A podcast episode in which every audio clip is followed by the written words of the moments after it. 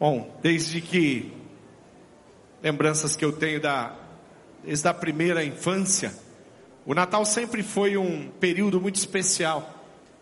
Criado na igreja, a igreja batista lá no interior do Rio e na época de Natal muitas coisas aconteciam, como por exemplo os musicais, as cantatas de Natal, a igreja. E eu tenho algumas fotos minhas, em uma eu sou pastor no dia 20, ali no, no culto dia 25. Na outra eu sou um mago e o rei mago e, e isso conforme o ano mudava o personagem, você participava, minha família me levava e eu participava dos das cantatas e de todos os eventos. Natal tinha os presentes, aquilo que você esperava. Tinha uma coisa muito interessante na minha família, talvez a sua família seja assim também. Todo Natal tinha, no dia do culto de Natal, tinha roupa nova para ir para o culto de Natal. E a gente ganhava roupa nova e não podia usar antes. Se a mãe comprava uma semana, uma semana e meia antes, é, aquela roupa ficava lá guardada. No dia de Natal você colocava ela em cima da cama. Você ia brincar, voltava para dar mais uma olhada no tênis novo que você ia vestir para ir para a igreja. Então eu cresci desse jeito, né? Eu aprendi a, a admirar o Natal, porque eu realmente tinha um movimento diferente nessa época. Na cidade não é diferente. É assim, a cidade de Curitiba, as cidades próximas, a cidade de Pinhais já começou a colocar as coisas pelas ruas. E por onde você anda, você vai ver aquelas luzes, as árvores e os Papai Noéis e tudo, todas as coisas que para a cidade representa um Natal. Então existe um movimento diferente. Mesmo que esse movimento esteja muito mais hoje, é, o investimento maior seja do comércio que tem um grande interesse de atrair, de chamar, de fazer a melhor decoração, para que a, a população inteira vá lá para ver a casa do Papai Noel, o não sei o que dos ursinhos, e todas as coisas que são estabelecidas aí pela cidade. E a gente vai lá, aqui na próxima, na cidade de São José dos Pinhais, a cidade que o pastor Silvani vive e outros irmãos nossos moram.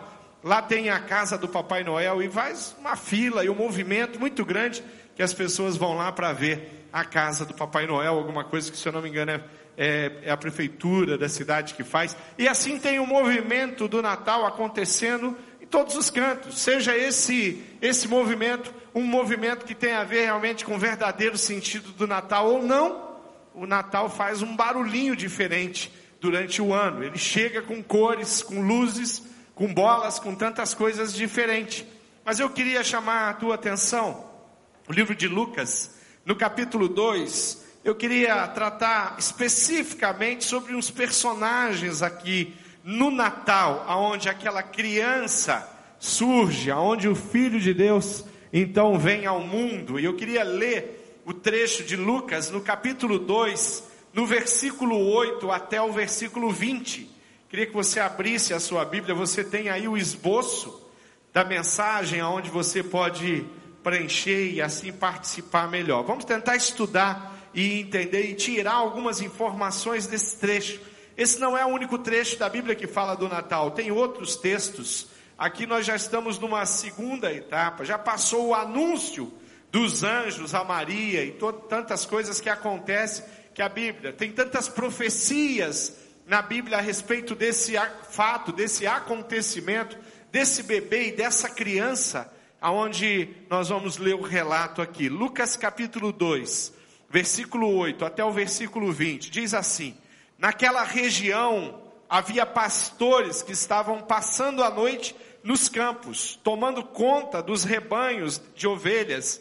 Então um anjo do Senhor apareceu e a luz gloriosa do Senhor brilhou por cima dos pastores. Eles ficaram com muito medo, mas o anjo disse: não tenham medo, estou aqui a fim de trazer uma boa notícia para vocês. E ela será motivo de grande alegria também para todo o povo. Hoje mesmo, na cidade de Davi, nasceu o Salvador de vocês, o Messias, o Senhor. Esta será a prova. Vocês encontrarão uma criancinha enrolada em panos e deitada numa manjedoura. No mesmo instante apareceu junto com o anjo uma multidão de outros anjos, como se fosse um exército celestial. Eles cantavam hinos de louvor a Deus, dizendo glória a Deus nas maiores alturas do céu e paz na terra para as pessoas a quem Ele quer bem. Quando os anjos voltaram para o céu, os pastores disseram uns aos outros: Vamos até Belém para ver o que aconteceu. Vamos ver aquilo que o Senhor nos contou.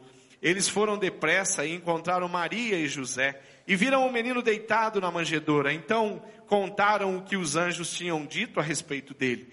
Todos os que ouviram o que os pastores disseram ficaram muito admirados. Maria guardava todas essas coisas no seu coração e pensava muito nessas coisas. Então os pastores voltaram para os campos, cantando hinos de louvor a Deus, pelo que tinham ouvido e visto. E tudo tinha acontecido como o anjo havia falado. Queridos, que tenham o relato, o relato dos pastores, o relato aonde eles vão, aonde os anjos surgem, tantas coisas. E eu quero falar especificamente agora sobre o versículo 8 e o versículo 9, que fala sobre os primeiros convidados de Deus para honrar a, aquela criança, para honrar o Filho de Deus. Interessante a gente pensar que Deus é, revela então a Maria, Maria fica grávida, concebida pelo Espírito Santo, e esse bebê vai nascer e Deus começa a se mobilizar e ele começa a preparar a, a, a pessoas para estarem com Jesus. E dentre essas pessoas nós vamos encontrar os primeiros convidados que vão estar ali com Jesus, que vão chegar para reverenciar Jesus, para conhecer o menino Jesus, e esses primeiros convidados são pastores. Pastores, quem são esses pastores? São pastores de ovelhas. Os pastores eram pessoas marginalizadas pela sociedade. Não era uma profissão tão digna ser um pastor, apesar de ser uma, uma, uma profissão muito comum, onde muitas pessoas eram envolvidas com isso trabalhavam, ganhavam o seu sustento cuidando de ovelhas. O problema é que a maneira como aquele povo é, via os animais, a maneira como eles colocavam animais como imundos, então uma pessoa que está cuidando de animais, ela acaba sendo vista como a, alguém é, que que também está tá, tá, tá suja, ela se envolveu com aquilo que é impuro, então há uma certa impureza na vida dessas pessoas. Então receber uma pessoa que que vive, que dorme inclusive, que é bem isso que acontecia com os animais, é na sua casa não era uma, uma coisa que você gostava de fazer. Né? De repente você limpa toda a casa, alguma coisa assim, aí, aí chega aqueles homens que, que, que cuidam dos animais e que inclusive dormem com os animais e que buscam os animais. Então normalmente são pessoas que têm na, na sua própria veste sujeira. Isso criava um ambiente para com a sociedade é, de repúdio a esses homens. Então, é, nós vamos ver que Deus convida os pastores. A sociedade tem uma certa dificuldade. Deus convida para estar, para vir reverenciar Jesus como primeiro convidado aqueles que a sociedade repudia. Deus convida para estar com Jesus aqueles em que as pessoas, a, a, a sociedade, a, a religião em si está vendo como pessoas que têm uma certa impureza por conviver com os animais. Então nós vemos aqui algo que chama a nossa atenção de, da, da vinda de Jesus, entender por que, que Jesus veio, para que, que Jesus veio. Jesus veio para quem? Para estar com quem? Para salvar quem? Jesus vem para salvar aqueles que haviam se perdido. Veio para os aflitos, veio para os marginalizados, veio para aqueles que, que de alguma forma foram é, a sociedade os rejeitou. Jesus veio para estar com pessoas que muitas vezes a sociedade trata com indiferença. Sabe por quê? Porque o coração de Deus é um coração que é totalmente desprovido de qualquer preconceito que nós humanos conhecemos e provamos muitas vezes. Quando nós pensamos em, em, em convidar alguém para um evento, nós normalmente o nosso coração vai convidar quem? Pessoas que de alguma forma pode trazer algum, pode trazer algum, alguma vantagem para aquilo que nós estamos fazendo. Em algumas, muitas vezes, é, nas empresas onde eu trabalhei, eu tive que organizar alguns eventos, alguns lançamentos de produtos na cidade. Esses nomes eram escolhidos a dedo. Eles eram separados, nós montávamos uma lista de pessoas, de empresários, de pessoas influentes na cidade.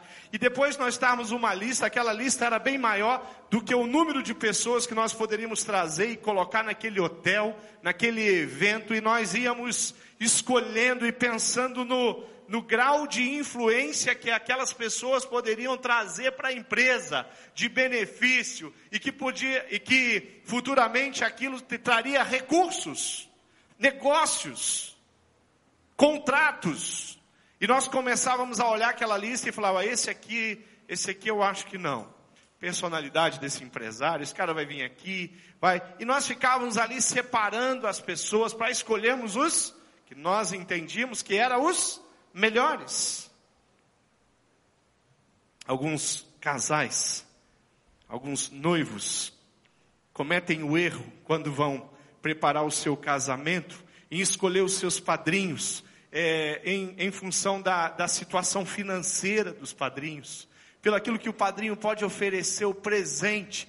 E eu já, já, já testemunhei e já vi isso acontecer, e até mesmo que, questionar por que esses padrinhos, que, que, como que vocês escolheram, quando nós ah, caminhamos com os noivos, aqui uma das coisas que nós conversamos com eles é como escolher os padrinhos, porque os padrinhos são pessoas que fazem parte de fato da nossa vida, da nossa história. São pessoas em que eu estou definindo que inclusive vão continuar abençoando, fazem parte do meu relacionamento, vão contribuir para o meu crescimento é, como homem, como mulher, como esposo, como esposa. Então tem muitas coisas, pessoas que fazem parte da história. Então para convidar alguém para ser padrinho do meu casamento, eu preciso olhar e essa pessoa tem de fato que ter feito parte da minha história.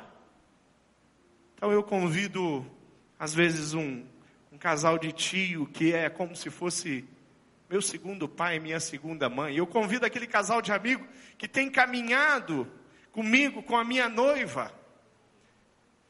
E eu não simplesmente pego naquela lista de padrinho e coloco pessoas em que vão me trazer algum tipo de benefício momentâneo. Quem sabe um presente melhor do que aqueles outros que, eu, que realmente fazem parte, que realmente deveriam ocupar esse, essa posição na minha cerimônia de casamento. Então, às vezes, a, a, os noivos podem cometer o erro de fazer uma, essa escolha de forma errada. Escolher pessoas influentes. Será que o Deus Criador de todas as coisas não conhecia todas as pessoas influentes que poderiam, ao longo da história de Jesus, proteger Jesus? Mas Jesus precisava de alguma outra proteção que não a proteção que recebeu do próprio Pai. Então Deus não precisava convidar os reis, os poderosos, os comandantes de guerra. Ele não precisava é, convidar e trazer até o menino para reverenciá-lo, porque Jesus é honrado nessas visitas. Mas ele escolhe os pastores que estão no campo. Não, ele não escolhe o magistrado, ele não escolhe os influentes, ele não escolhe os mestres. Aqui ele escolhe simplesmente os pastores, aqueles que de certa forma sofria. Ninguém jamais os, iria, alguém para algum outro evento iria convidar os pastores para vir participar, mas Jesus, mas Deus parece que convida sim a, os pastores para estarem ali com ele. Nós vamos, eu não, eu quero manter a minha mensagem falando dos pastores, mas eu queria fazer uma citação também aos reis magos, que são esses primeiros convidados. Aqui nós temos é, Deus é, trazendo os reis magos. A gente sabe que esses reis magos estavam seguindo uma estrela e foram conduzidos uma estrela. É muito difícil, estudando um pouco o nascimento de Jesus, você colocar a figura dos reis magos, porque quando nós falamos em reis magos aqui, nós estamos falando em, em astrólogos, homens que tinham uma certa sabedoria, e eles aqui também têm uma representação interessante, porque eles também não são daquele povo, do povo de Jesus, do povo de Maria, do povo de José, mas eles são distantes eles vêm do mundo, eles vêm da, dos cantos do mundo, eles vêm dos confins da terra, eles vêm de lugares longínquos. E eu entendo com a, a figura dos reis magos do Oriente, homens que passaram a vida inteira buscando alguma coisa, buscando respostas nos astros, nas estrelas. E Deus parece que os conduz, vocês que estão totalmente perdidos, buscando uma resposta na astrologia. Eu vou conduzir vocês e vou levar vocês até uma criança que está envolta em panos. Mas como a gente começa a analisar e ver o, o, o, quanto é, é, é distante a figura dos pastores para a figura dos reis magos, o quanto é diferente a maneira, o estilo de vida, o jeito, os propósitos, mas uma coisa nós vamos concordar: tantos pastores marginalizados precisavam conhecer o menino Jesus, quanto os magos que passaram a vida dele inteira, coração dele atrás dessa nostalgia toda, precisavam também conhecer Jesus. Então nós vamos ver que em Jerusalém, eles chegaram e perguntaram: onde está o rei dos judeus, recém-nascido? Se o rei era dos judeus, por que Deus não trouxe os judeus influentes, os líderes e os mestres? Porque Deus não escolheu aqueles que estavam os reis vizinhos de Israel, mas traz os magos do Oriente e levam até a figura de Jesus. Esses são os primeiros convidados. A segunda coisa que eu queria é, tratar é, é, é o versículo 10, o versículo 11 e o versículo 12 que traz, que fala a respeito do anúncio da boa nova. O que que é a vinda de Jesus? O que que significava isso? O que que os anjos estão falando? Eles estão falando sobre o quê? Sobre quem? Que boa nova é essa? Eu queria eu separei três palavras aqui anjo, do anjo, né, que fala ali com os pastores. A primeira palavra do anjo é, ele já chega dizendo para aqueles pastores, não tenha medo que nós entendemos essa palavra do anjo, não tenha medo, não precisa se preocupar. Olha, que eu tenho aqui é algo precioso demais para vocês. Não precisam ficar com medo. Alguém já viu um anjo? Eu não sei se quando eu tiver essa visão e Deus me der essa oportunidade de ver um anjo, eu ainda, ainda não tive a oportunidade de ver um anjo, mas é um sonho antigo. E eu quero que Deus me, me realize, me dê essa oportunidade. Um lampejo de longe, Deus me mostra de longe, que eu quero ver. E o anjo disse para ele: não tenha medo. A segunda coisa que o anjo vai falar é que é, é a respeito da alegria para todo o povo. Vai tratar ali no 10, no 11 e no 12. E a terceira palavra que eu separei é hoje. Primeiro, não tenha medo. Segunda, alegria para todo o povo. E a terceira é que é hoje que vocês vão conhecer o menino Jesus, o Messias, o Filho unigênito de Deus. Seguida vem três nomes para identificar quem é Jesus. O anjo anuncia sobre a criança e ele precisa explicar, é claro. Que criança que é essa? Criança, grande maioria delas é muito parecida. A gente vai visitar uma criança no hospital, a gente chega. As mulheres normalmente, quando olha a criança, já fala a cara do pai, a cara da mãe. Os homens olham, acham a cara do joelho do pai. Nunca conseguem definir. Às vezes eu chuto. E eu falo, nossa, o, a Beatriz é a cara do Samuel. A Márcia, não. É cara da Angélica. Eu nunca acerto. É da Angélica? Os pés? Ah! espera que seja da Angélica, né? Falei, ah, entendi. Eu falei, os pés da Angélica. Queridos, quando a, às vezes eu tento falar assim, não, olha, é sua cara. Aí a pessoa fala, não, não, não, não tem nada de mim, é cara do pai. Não sou bom para isso, então eu já nem tento não falar nada. Eu falo, só criança é bonita, é linda, né? Criança é, recém-nascido, eles são muito parecidos. E se você colocar para mim um recém-nascido, esse aqui é o filho do Samuel, esse aqui é o filho do pastor Marcos, esse aqui. E se você me mostrar duas semanas e trocar as crianças, eu já não sei quem é filho de quem. Confunde demais as crianças. E elas mudam o tempo inteiro, atrapalha demais o nosso entendimento. Mas era um recém-nascido, assim, igual os outros.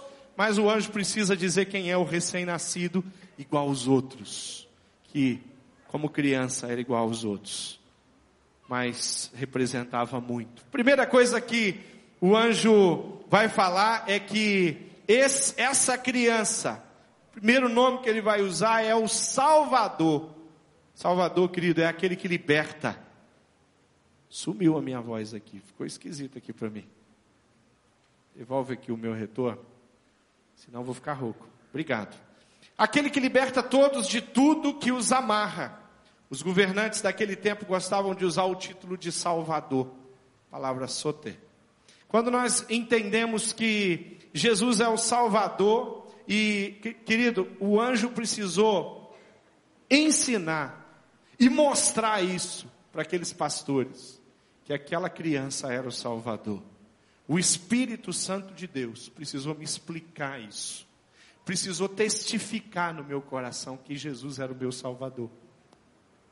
O homem sozinho não tem, capa, não tem condição, capacidade alguma de reconhecer e discernir Jesus como Salvador, se o Espírito de Deus não testificar isso no coração, se o Espírito não convencer que nós somos pecadores e precisamos de um Salvador. A segunda palavra que o anjo fala, esse é o Salvador, esse é o Cristo, que significa o ungido, o Messias, e aqueles pastores sabiam o que isso significava. Essa criança, que nasceu numa manjedoura, num coxo de animal se alimentar, numa gruta, num lugar onde os animais são guardados, é o Messias, o Messias não, não deveria nascer num palácio, não deveria nascer em um lugar com bastante segurança e proteção, para que ninguém chegasse perto dele, nenhum outro quisesse matar essa criança, e os anjos estão falando. Bom, depois de ver o anjo e precisar da ajuda do anjo para não temer, precisa dessa explicação. Esse é o ungido de Deus, esse é o Messias, é o Filho de Deus, sim é o futuro libertador. Eu não sei se as profecias do Antigo Testamento já haviam é, tido condição de explicar e de fazê-los entender que Messias e filho, é, é, seria um filho de Deus, não um homem com muito poder simplesmente, mas seria o próprio Deus que desceria para viver entre os homens. Mas ele explica a palavra, ele fala a respeito de Jesus como Cristo, ele fala a respeito de Jesus como Senhor, também uma palavra conhecida. Porque aquele povo, aqueles pastores, quando se, quando se retratavam de Deus, eles usavam a palavra Senhor. Mas essa criança é Senhor? O nome que nós damos ao próprio Deus? Isso. O anjo está explicando. O anjo precisa explicar isso. Esse que você está vendo, cidade de Davi que nasceu, ele é o Salvador, ele é o Messias, ele é o Senhor. Está no versículo 11, toda essa informação. São os três maiores títulos que aqueles homens poderiam imaginar e conheciam na época. Os três títulos mais importantes que uma pessoa podia receber, mesmo uma um, uma, um humano, um rei dos judeus ou qualquer outra figura de autoridade. Dizer que em um bebê tinha o título de Salvador, de Cristo e de Senhor, estava apontando para quem de fato era aquela criança. E o anjo lhe diz: atenção, tem um sinal. Você vai encontrar um menino deitado num barraco numa gruta, num lugar onde eles guardam animal, animais. Lugar de pobreza, de pessoas que não têm aonde ficar, de pessoas que não têm família, de pessoas que estão de alguma forma marginalizadas. É lá que vocês vão encontrar essa criança envolto em pano. Querido, só um anjo para poder dizer isso e aqueles pastores acreditar. Mas a figura do anjo, nós vamos ver a misericórdia de Deus sobre a vida daqueles pastores, o sobrenatural que envolve essa história, o anjo que aparece para falar, os outros, a multidão de anjos que, que glorificam a Jesus, que honram a Jesus ali daquela forma para fazer com que aqueles pastores entendessem e se direcionasse para lá, para conhecer essa criança. A outra coisa que eu quero citar no versículo 13, versículo 14, é sobre a glória que eles citam aqui. Diz: No mesmo instante apareceu junto com o anjo uma multidão de outros anjos, como se fosse um exército celestial. E sabe o que, é que os anjos diziam? Glória a Deus nas maiores alturas do céu. O que está acontecendo aqui no versículo 13, no versículo 14, é sobre a glória de Deus, a glória de cima dos céus, que agora está revelada na terra. E está produzindo, sabe o que? E veio para produzir, sabe o que? Paz, aqui embaixo. Se tem um lugar que precisa de paz, é o lugar aqui onde nós vivemos. Se tem um lugar que precisa compreender a história do Natal e a história de Jesus, é a cidade aonde eu vivo, é o país aonde eu vivo, é o planeta aonde eu vivo. Se tem alguém que precisa de paz, são as famílias que moram perto da gente, ali do ladinho, sabe aonde a sua célula se reúne? Ali em volta. Tem famílias que precisam conhecer essa glória de Deus, a glória dos céus, que pode produzir paz aqui embaixo. Uma multidão de anjos diziam isso. A multidão de anjos cantava, glorificava. Primeira diz que acontece no mundo lá de cima. Depois eles falam que, o que essa criança vai promover aqui no mundo, aqui embaixo. Paz na terra aos seres humanos que Deus tanto ama. Queridos, quando nós pensamos em, em um coração sem paz. Estava conversando com o irmão da nossa igreja que trabalha no SAMU, ele teve hoje aqui pela manhã. Eu estava conversando com ele, ele estava me falando sobre uns relatos aí da madrugada. E ele estava me falando sobre, aqui bem próximo, na nossa região, a região de trabalho dele, essa regional Boa Vista. E ele estava falando sobre um jovem de 28 anos que se suicidou. E ele estava falando para pastor, uma casa com todo conforto, tudo que você pode imaginar tinha lá. Mas aquele jovem de 28 anos tirou a vida dele. Sabe por que, que aquele jovem tirou a vida dele? Porque ele não tinha provado no coração dele a paz do Senhor Jesus, a paz desse menino, dessa criança, que essa criança trouxe. A paz que Jesus Cristo estabeleceu e garantiu que nós teríamos acesso a ela na cruz do Calvário. Nós vivemos numa cidade onde o suicídio de jovens está lá em cima, nos primeiros, lá no indexador, lá no lugar mais alto daquele indexador do, do, dos órgãos é, governamentais que mostram que Curitiba, a morte de jovens, é uma coisa muito grande. Nós não somos a cidade mais violenta do Brasil, também não estamos muito distante disso, mas não estamos lá entre as primeiras cidades mas estamos entre as primeiras de morte de jovens, assassinato de jovens, numa cidade que não conhece a paz. Eu fico pensando quantos pais estão chorando nesse domingo porque eles não conhecem isso aqui, os filhos não conhecem a paz que excede o entendimento, e uma cidade que chora. Quando nós entendemos que Jesus nasceu para mim, nasceu para você, nasceu para a cidade aonde a gente mora, as coisas ficam muito mais fáceis para que o meu coração seja aquecido e para que eu comece a falar e a, a levar a mensagem de Cristo de uma forma muito, uma forma espontânea, natural, é, sistemática, todo dia. A paz que aquele, aquele menino trouxe, o que ele, a, a paz que aquela criança envolta em pano significava é a paz que excede o entendimento, sim. E aqueles pastores, ajudados pelos anjos, eles conseguiram perceber, ver, contemplar com os olhos dele o que aqueles anjos estavam falando, estavam cantando, estavam adorando, glória a Deus nas alturas e paz à terra aos homens que Deus tem. Um amor muito grande. Se a cidade pudesse experimentar o que significa realmente o ser amado de Deus, se a cidade pudesse compreender de forma simples o que realmente significa a paz de Jesus, as coisas seriam muito mais simples. Uma família que vive perto de você que precisa provar isso. Um jovem, uma jovem, um casal, um idoso, uma idosa, que precisa ouvir essa história. Querido, a história de Jesus precisa ser contada. E ela precisa ser ilustrada através dos nossos testemunhos. Mas deixa eu te explicar uma coisa. Se você perguntar para qualquer pessoa sobre o menino Jesus, qualquer pessoa, eu acredito que na nossa cidade, na nossa região, não vai ter alguém que não vai te dizer alguma coisa a respeito do menino Jesus.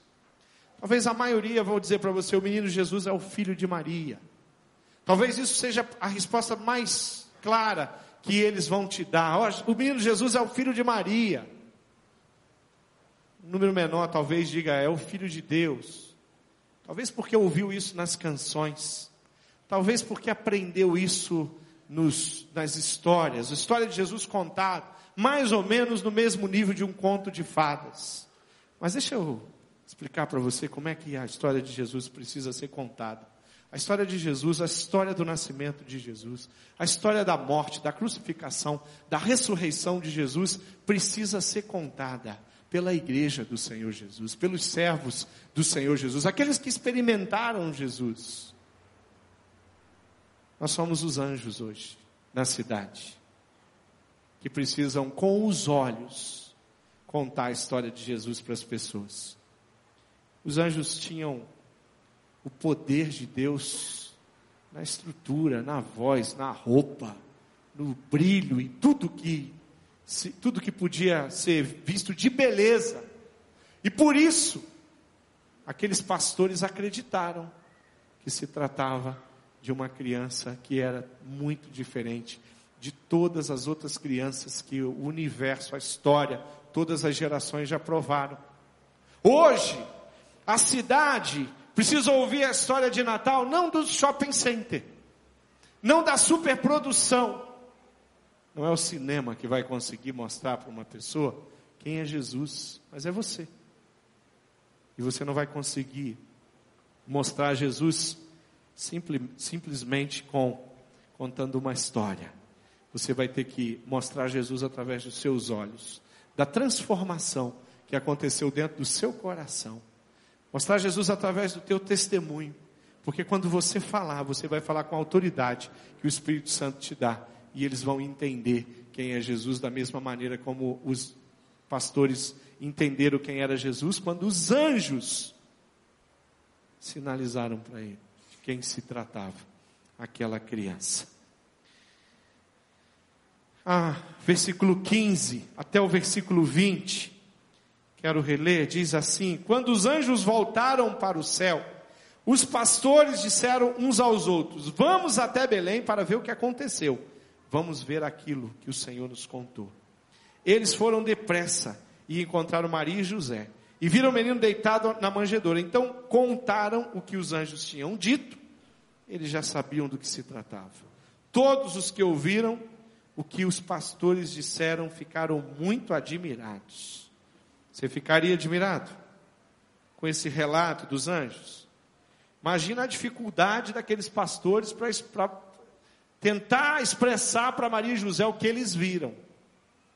Maria tinha visto um anjo também. José também tinha se encontrado com um anjo. Os pastores também estiveram com um anjo que conversou com eles. E com uma multidão de anjos que estavam glorificando a Deus. Aí o texto vai nos dizer que os pastores saíram dali, voltaram para os seus lugares de origem. E fazendo o quê? Contando as coisas que eles tinham visto com os próprios olhos. A palavra que aqueles pastores estavam levando produzia uma, uma coisa chamada esperança, alegria. O que os anjos proferiram eram palavras de esperança, de alegria. A palavra de Deus não é apenas um som, sai da boca de um anjo ou de um ser humano qualquer, mas ela produz, sobretudo, um fato, um acontecimento no coração da gente. Quando nós ouvimos a palavra de Deus, como nós fomos submetidos à palavra de Deus, querido, as coisas no nosso coração é, mudaram. O nosso coração foi transformado e restaurado. Os pastores se levantaram para ir ver aquilo que eles tinham ouvido movidos pela palavra que os anjos trouxeram. Maria, A Bíblia diz que ela, ela observava, ela ouvia. Agora são os pastores que estão falando. E a Bíblia diz que ela guardava aquelas coisas no coração dela. Sabe o que, que significava isso? Maria estava ouvindo o que os anjos, o que os pastores estavam falando. Maria tinha ouvido o que os anjos estavam falando. Maria tinha conversado com Isabel. Maria tinha conversado com José. Maria estava se lembrando de todas as profecias que ela conhecia bem, que falavam a respeito de tudo isso que estava acontecendo. E a Bíblia diz que ela pegava todas essas informações e ela administrava e guardava aquelas informações no coração dela. Os pastores saíram da presença do menino Jesus cantando e anunciando a grandeza de uma criança. Deus, de uma forma inimaginável, envia seu filho e tudo, tudo, exatamente tudo, no planeta Terra e no universo ganha uma dimensão diferente com a presença de Jesus Cristo. Queridos, eu queria levar você a entender que a vida daqueles pastores nunca mais foi a mesma, depois que eles contemplaram com os olhos deles aquela criança. Eu queria que você entendesse que a vida de uma pessoa que consegue entender o valor de Jesus Cristo nunca mais vai ser a mesma. Nunca mais é a mesma.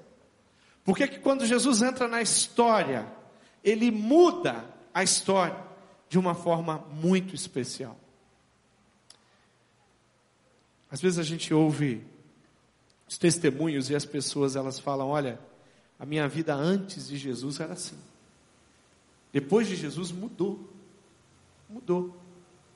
Se eu fosse contar o, meu testemunho, a minha história, mesmo nascendo num lar evangélico, nascendo, sendo criado dentro de uma igreja batista, desde bebê, eu posso dizer para vocês que o dia que eu entendi a figura de Jesus, eu entendi quem era de fato Jesus Salvador, o Senhor da minha vida. Depois que essas coisas ficaram claras para mim, a minha vida mudou completamente. Tem sido assim. Jesus é Salvador, Jesus é Cristo e Ele é Senhor da minha vida. Nós temos experimentado na vida de muitas pessoas, de muitas famílias aqui na igreja, essa transformação, essa mudança. Isso tem um valor tão grande. E às vezes, às vezes a gente fica pensando e falando assim: como que eu tenho, de que forma eu tenho retornado? Como que eu tenho na cidade vivido para que as pessoas possam provar, entender e conhecer que esse Jesus Cristo é maravilhoso? Como é que eu posso contar a história de Jesus? Como que eu conto a história do bebê? De que forma que eu posso fazer isso? Olha, dá vontade de pedir para todas as pessoas que estão falando de Jesus, todas as pessoas que estão cantando músicas sobre Jesus, todas as pessoas que estão escrevendo histórias para Jesus, mas que não conheceram Jesus, a vontade que dá ela para, não escreva nada, não fala nada, você não sabe de nada. Você precisa entender e compreender aquilo que está dentro aqui. Como é que eu explico se o Espírito Santo de Deus não é comigo para uma pessoa, o que Jesus fez na minha vida, como é que você explica? Você quer restaurar. E eu quero falar com você que talvez não saiba do que eu estou falando e não tenha sentido a presença de Jesus do jeito que eu senti e que eu tenho sentido, do jeito que muitos irmãos aqui sentiram e têm sentido. Eu vejo um Deus que pegou você pelas mãos como ele fez com os anjos, ele levou lá, diante do Senhor Jesus. Colocou você diante dele e falou assim: agora sabe o que você faz? Pega a sua vida, coloca nas mãos dele. Quando você sair daqui, saia cantando, louvando e contando a história de Jesus para outras pessoas. Tem um livro chamado Inteligência Espiritual e tem um relato muito interessante, onde o autor daquele livro ele começa a contar que um dia a esposa dele, que havia ido a uma igreja, e ela ouviu a respeito de Jesus, E para ele, Jesus era, era parte de uma religião e pessoas menos instruídas, menos dotadas, é, se envolviam com isso. E durante muitos anos ele é um jornalista americano, inteligência espiritual, digo que você lê. E ele fala que é, de repente ele chega em casa e a, a, a esposa dele é outra. Só que é uma doida, é uma louca, que agora canta o dia inteiro e glorifica Jesus.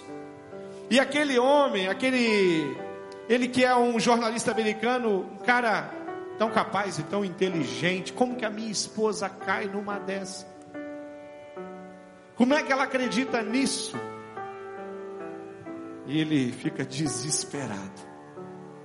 Porque a esposa dele, literalmente na cabeça dele, pelo menos, enlouqueceu. Agora o jeito dela, do o jeito dela falar, o que ela fala, ela, aliás, ela não fala em outra coisa, ela só fala em Jesus. Ela não consegue se conter, ela não consegue se segurar. E ele fala: A minha esposa enlouqueceu.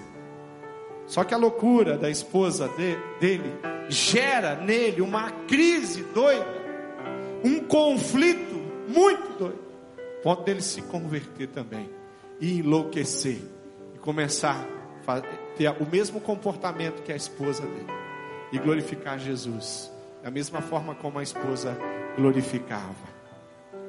Não dá para ter uma experiência com Jesus e continuar sendo a mesma pessoa. Senão não houve uma experiência com Jesus. Não dá para ter uma experiência com Jesus e continuar com os mesmos valores e os mesmos princípios.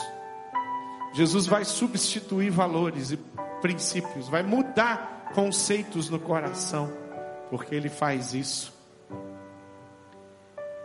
Esse esse menino, essa criança onde os, os pastores foram levados pelos anjos, pelo amor de Deus, convidados de Deus, mudou a história deles, do povo deles, mudou a minha história, mudou a sua história. E eu queria orar com você e queria fazer uma proposta para você. Para você sair aqui dessa noite, sabe como? Com o Natal dentro do seu coração. Aí você não vai se preocupar em conhecer simplesmente o Natal que as lojas, que o shopping está oferecendo, as festas, os presentes, as árvores de Natal, a bola e o Papai Noel e todas essas coisas, e você vai entender de fato o que é o Natal. Vamos ficar de pé, igreja. Eu queria convidar você a, a dizer assim, pastor, eu quero, eu quero colocar minha vida à disposição de Jesus. Eu quero que os meus olhos sejam abertos. E eu quero enxergar isso que o Senhor está falando. E eu vou pedir para você dar um passo e você falar assim: Olha, eu quero provar esse Jesus que os pastores viram. Eu quero contemplar no meu coração toda aquela beleza que aqueles homens viram naquela criança. Você acha que os anjos eram algo precioso aos olhos daqueles pastores? Não tenha dúvida disso. Mas eu quero dizer para você de algo que é muito mais precioso do que os anjos, por mais maravilhosos que eles sejam. Que é a presença de Jesus dentro do seu coração. Feche seus olhos, igreja. Quando nós entendemos que Jesus Cristo quer entrar no nosso coração, entendemos que o Natal pode nascer no sentido original, que é através da salvação, da restauração. Quando nós entendemos que nós, que nós precisamos colocar nossa vida à disposição de Jesus e falar: olha, eu estou aqui, e eu quero provar e eu quero conhecer. Você quer fazer uma oração de entrega? E colocar sua vida nas mãos do Senhor Jesus e dizer que você quer, assim como os pastores, sair daqui cantando e reconhecendo Jesus como Senhor e Salvador da sua vida? Levanta a sua mão, aonde você está? Fala, eu quero isso. Eu desejo sim. Já vi você lá atrás. Pode abaixar. Amém. Mais alguém? Levanta a sua mão. Vi aqui você também, querido. Pode abaixar a sua mão. Minha esquerda. Mais alguém? Levanta a sua mão. Fala assim: Eu desejo colocar minha vida nas mãos do Senhor Jesus. Eu quero provar o Natal no meu coração. Eu quero sentir. Eu quero que os, os meus olhos espirituais sejam abertos. Levanta a mão. Fala assim, eu quero isso. Eu quero mudança de, de conceito, de princípio. Vi você também, querida. Deus te abençoe. Mais alguém? Levanta a mão. Eu vi vocês lá atrás. Deus abençoe vocês dois. Amém. Mais alguém? Quer colocar sua vida à disposição de Jesus? Vi você aí, querido. Deus abençoe você. Mais alguém? Eu quero contemplar o Natal. Filho de Deus, Jesus Cristo, Senhor, o Verbo, se fez carne e habitou entre nós. O Salvador, o Messias, o Cristo. É esse Natal que eu estou falando.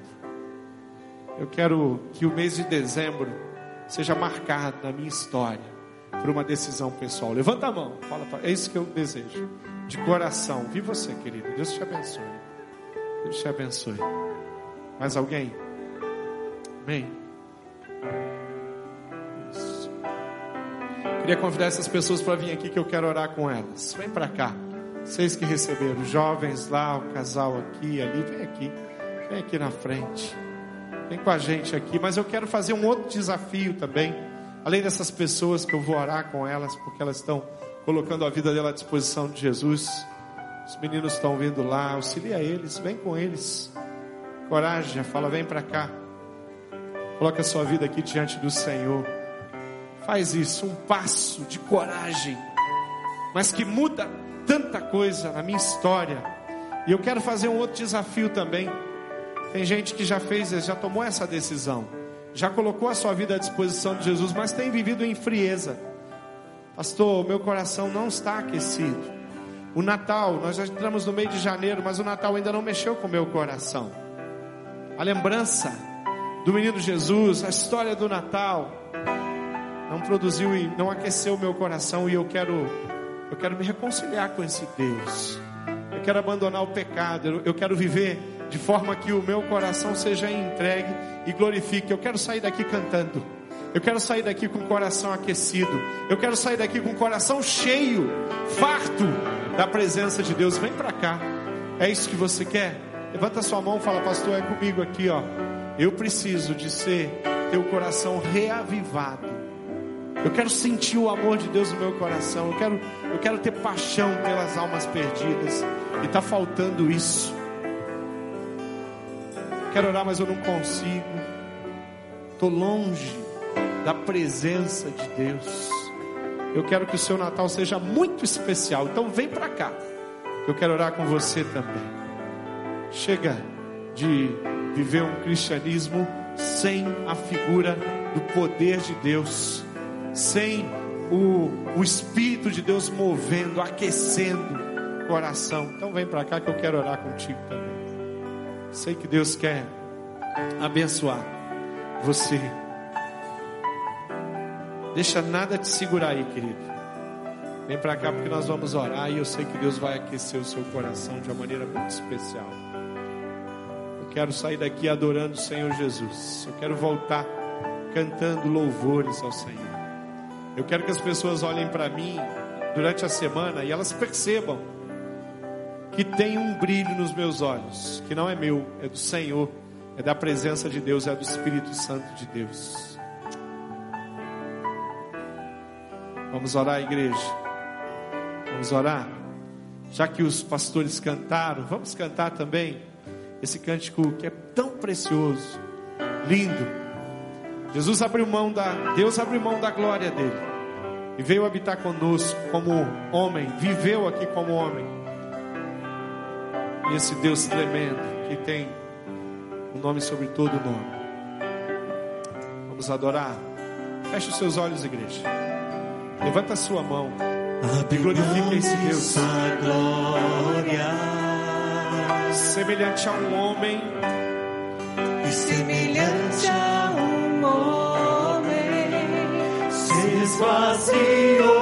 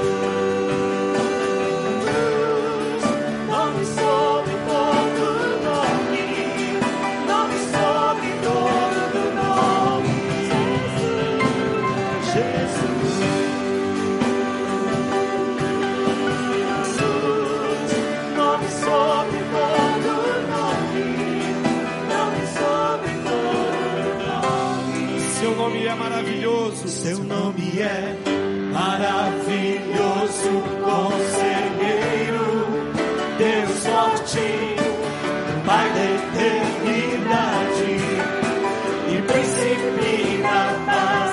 Seu nome é maravilhoso, conselheiro, Deus forte, Pai da eternidade e príncipe da paz. Jesus. Bem, vamos orar.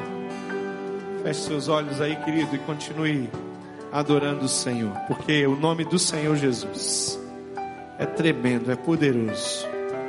Ele é o maravilhoso conselheiro, sim, na minha vida, na sua vida. Ele é Deus forte, soberano, poderoso. Ele é o príncipe da paz, ele é o rei dos reis, o Senhor dos senhores. Ele é o princípio e o fim, o alfa, o ômega. Ele é Deus tremendo de poder que restaura o nosso coração, que muda a nossa condição. E nós vamos nos entregar diante dele. Deus amado, eu quero em nome de Jesus Cristo orar. Eu quero orar movido, motivado, guiado, ensinado pelo Espírito Santo de Deus. E eu quero pedir que o Senhor conduza o coração de cada pessoa que está aqui. E que o Senhor visite os corações, Deus, constrangendo toda sorte de pecado no nosso meio. Nós, nos, nós pedimos perdão por tudo que nós fazemos, fizemos, mas que não agradou o teu coração. Nos arrependemos de, de todo pecado, Deus, seja um pecado de consciência, de atitude, pecado praticado hoje, essa semana. Nós reconhecemos que o Senhor é Deus e não merece nada. Nossa parte, Deus, que, vá, que venha ferir a tua palavra, os teus princípios, os teus valores, a tua vontade. Então eu peço que o Senhor visite esse povo aqui para que eles possam retornar para casa, Deus cantando, louvando no coração, mas que seja um louvor que suba, que chegue na tua presença, que o Senhor aceite, porque vem de um coração puro, confesso. Não permita, Pai, as pessoas venham aos cultos e continuem experimentando pecado, escravos de qualquer sorte de pecado. Eu quero te louvar por cada um desses queridos que levantaram a sua mão e declararam, Deus, de forma corajosa, ousada, que compreendem que Jesus Cristo é o Filho do Deus Altíssimo, Senhor, e querem receber como Salvador das suas vidas. Então visita os meus irmãos queridos, cima e baixo, sela o coração deles com o Espírito Santo de Deus, e que a partir de agora as mudanças comecem a acontecer numa proporção tão extraordinária que a família, os amigos, os cônjuges, os colegas de trabalho, os vizinhos possam perceber que dentro deles existe um menino que nasceu em Belém e que cresceu e que foi submetido à cruz e à morte, a sofrimento, mas que ressuscitou no terceiro dia e vive e reina. Pai, muito obrigado. Muito obrigado pela história linda do Natal, que muda a nossa história. Muito obrigado por salvação. Muito obrigado pelos pecados perdoados. Obrigado pela restauração que nós não temos condição de fazer, que o Espírito Santo produz. Obrigado pela regeneração, pela justificação. Obrigado porque o Senhor é o Deus que abre os nossos olhos para que nós possamos ver a tua glória, Pai. E que nós possamos sair daqui dizendo de uma forma muito especial que tu és o nosso Deus tremendo, querido, amado, seguido, servido. Nós nos entregamos nas suas mãos. Abençoa os meus irmãos. Derrama graça sobre toda a sua igreja reunida aqui.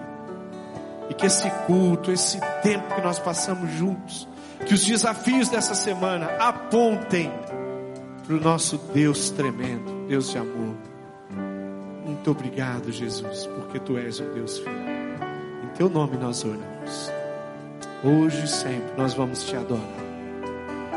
Aqui na terra e lá no céu, na tua presença, nós estaremos contigo todos os dias para todos sempre.